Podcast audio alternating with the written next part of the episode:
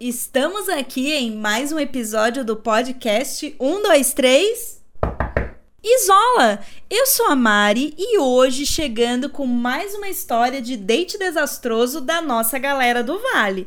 Não esqueça de seguir nosso perfil nas principais plataformas, compartilha com os amigos, com os contatinhos e é claro, se você tem uma história desastrosa de date, manda pra cá pra gente se divertir junto. Hoje vamos contar a história do Evandro. Tá começando um, dois, três. Isola! Evandro, um mineiro de 30 anos que já tem uma longa e vasta lista de dates, viu, gente?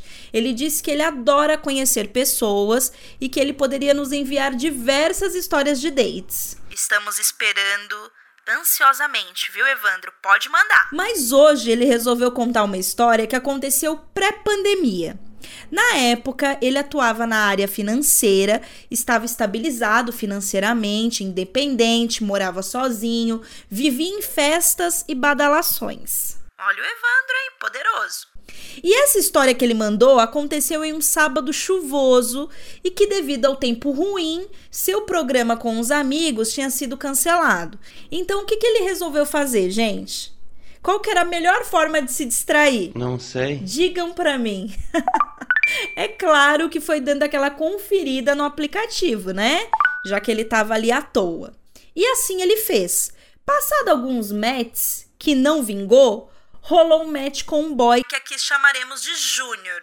Júnior, 22 anos, estudante de medicina e muito simpático. E o Evandro curtiu o boy logo de cara pela simpatia e pela conversa que fluiu assim de forma natural e foi muito gostosa, apesar do boy ser novinho. O Evandro, que ri da cara do perigo, já chamou o boy para ir até a sua casa tomar um vinho. Assim, mais à noite. e vocês já sabem o que eu vou falar, né, gente? Que coragem! Que coragem fazer isso com uma pessoa que você acabou de começar a falar. Levar para sua casa, né? Já falei que é perigoso, vou sempre falar isso aqui. Júnior topou, né? Porque os dois ali, né, eles riem da cara do perigo literalmente. E eles marcaram o date pro mesmo dia, às 20 horas. E eu fico impressionada com a disponibilidade e a coragem dessa galera para encontro relâmpago, gente. Porque na minha época não tinha isso não, tá? Pelo menos não comigo, porque eu sou difícil também, né, gente? É verdade. Não é assim. Seguimos. O Evandro caprichou no banho, no perfume e ficou lá esperando o boy. Às 20 em ponto, o boy chegou, muito gatinho, palavras do Evandro, pronto para tirar o Evandro do TED. E logo que ele chegou, o Evandro já curtiu, né, assim, né, o jeito dele e viu que a recíproca era verdadeira, então que ia rolar. Ofereceu um vinho, eles sentaram no sofá, começaram a beber, a pegação logo começou e começou a esquentar, né? O famoso mão naquilo, aquilo na mão. Porque vocês sabem, né, gente? O pessoal aqui sabe viver a vida. É sem enrolação, é direto pro que interessa. O vinho ajudou, né, as coisas a esquentarem ali na sala e eles resolveram seguir para o quarto. Chegando lá, eles estavam na maior pegação, naquela clássica posição de quatro apoios, Ai, que delícia. né, que a gente sabe. E o Júnior diz: Fala pra mim alguma parte do corpo humano que você ama, vai. Cabeça, Ai, gente. ah, não, gente. O que que tava rolando ali? Era sexo ou aula de anatomia, gente? Não dá. Não dá. O Evandro preferiu fingir demência e continuou focado ali no ato, né? No momento. Mas quem disse que o boy deixava, gente? Ele continuava pedindo pro Evandro falar partes do corpo, né, do corpo humano que o Evandro gostava. E o Evandro não falava nada. E aí ele começou a falar os órgãos do corpo humano, não satisfeito. então, tipo assim, ele. E aí, esse coraçãozinho, hein? Tá forte o suficiente pra bombear sangue pra esse corpinho delicioso? Gente. desculpa, mas imagina, imagina que delícia deve ter sido isso, hein? Coragem, coragem. O Evandro, depois de mais ou menos ali uns 15 minutos tentando, totalmente desconcentrado, começou a rir, não aguentou e deu aquela leve brochada, né, gente? O boy ficou muito bravo, parou de falar e perguntou né, pro Evandro o que, que tinha acontecido. E ele disse que não tinha como continuar daquele jeito. Que ele ficava falando aquelas coisas e não tinha clima. E aí vocês pensam que o boy pediu desculpa e deixou pra lá? Claro que não, Mores. Ele disse que o Evandro é, não tinha pegado o espírito da coisa e que ele gostava de homens inteligentes. E se o Evandro não sabia o básico, era melhor o Evandro não continuar com ele. Mas, gente, peraí, o que, que tem a ver uma coisa com a outra? Desde quando que pra transar você precisa saber de anatomia? O que, que é isso? Eu não sabia.